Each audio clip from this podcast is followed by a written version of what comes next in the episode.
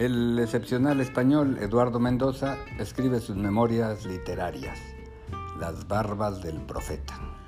En una infancia escolarizada, obligadamente debe leer y comentar la Biblia. La notable obra conjunta de Eduardo parecería ser un ejemplo de que la infancia es destino. Entre más lean los niños, por gusto u obligación, más creativos serán. Así cabe aventurar sobre la vocación litigiosa del abogado. Ya sea por el respeto y amor del abuelo u otro familiar, la tradición mexicana de tener una familia del mismo tipo de profesionales no es exclusiva del derecho. Si durante siglos contar con un título universitario parecía ser la diferencia entre una vida de sufrimiento y una de trabajo y recompensa monetaria, quienes se dedican al derecho lo harán por distintos motivos, desde tener buenos ingresos hasta tener un reconocimiento social o ser de la élite intelectual. La creación de leyes para una nueva república post-revolucionaria parecía garantizar trabajo para el abogado. Pero quienes desean ser legisladores deben ingresar a la política partidista, de ahí que no se requiera ser abogado para hacer las leyes nacionales. ¿Cómo buscar la influencia para que en la mente infantil se despierte el deseo de legislar o de trabajar en la administración pública para lograr que la educación forme a mejores mexicanos? No hay que ser secretario de Estado para influir en la población y encauzar a la legalidad a la mayor cantidad posible de ciudadanos un subsecretario de Estado o el director de un instituto nacional lo comprenderá. No hay educador pequeño. Y por otro lado están los jueces. En México se concursan estas plazas, a veces entre miles de personas.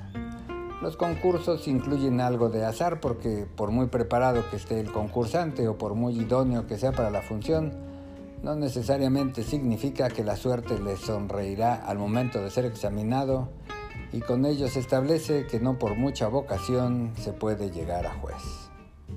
Las primeras influencias vocacionales al derecho son innumerables.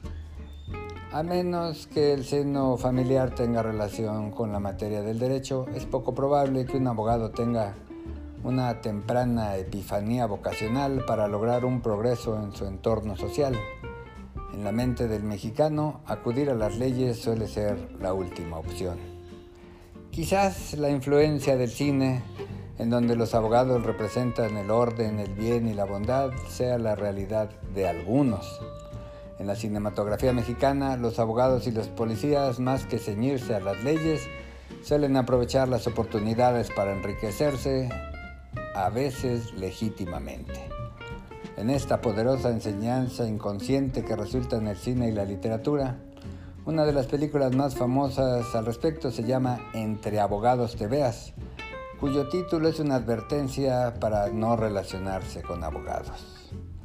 La posibilidad de que en la juventud por distintas razones se perfile a la persona como profesional de derecho son muy amplias. Aquí cabe establecer el ejemplo de Mendoza, una de las máximas figuras españolas contemporáneas, y con ello preguntarnos en qué momento los seguidores del derecho decidieron dedicar su vida a las leyes, a los pleitos judiciales o correr el riesgo de enfrentar al crimen y a sus salvajes usuarios representantes. Las vocaciones profesionales suelen verse como un símbolo, como una necesidad inconsciente en la psique. Esto se complica ante la indispensable especialidad. Hay que saber mucho de poco porque quien sabe poco de mucho probablemente perderá con los especialistas. En el indescifrable misterio que resulta la mente humana, incluso la de un abogado, suponer la raíz de su deseo de acercarse a las leyes o a la literatura no deja de ser una tarea alegre, llena de significantes. Lo ideal es, sin duda, que la literatura o el derecho sean la herramienta para lograr el bienestar que toda persona merece. Gracias y hasta la próxima.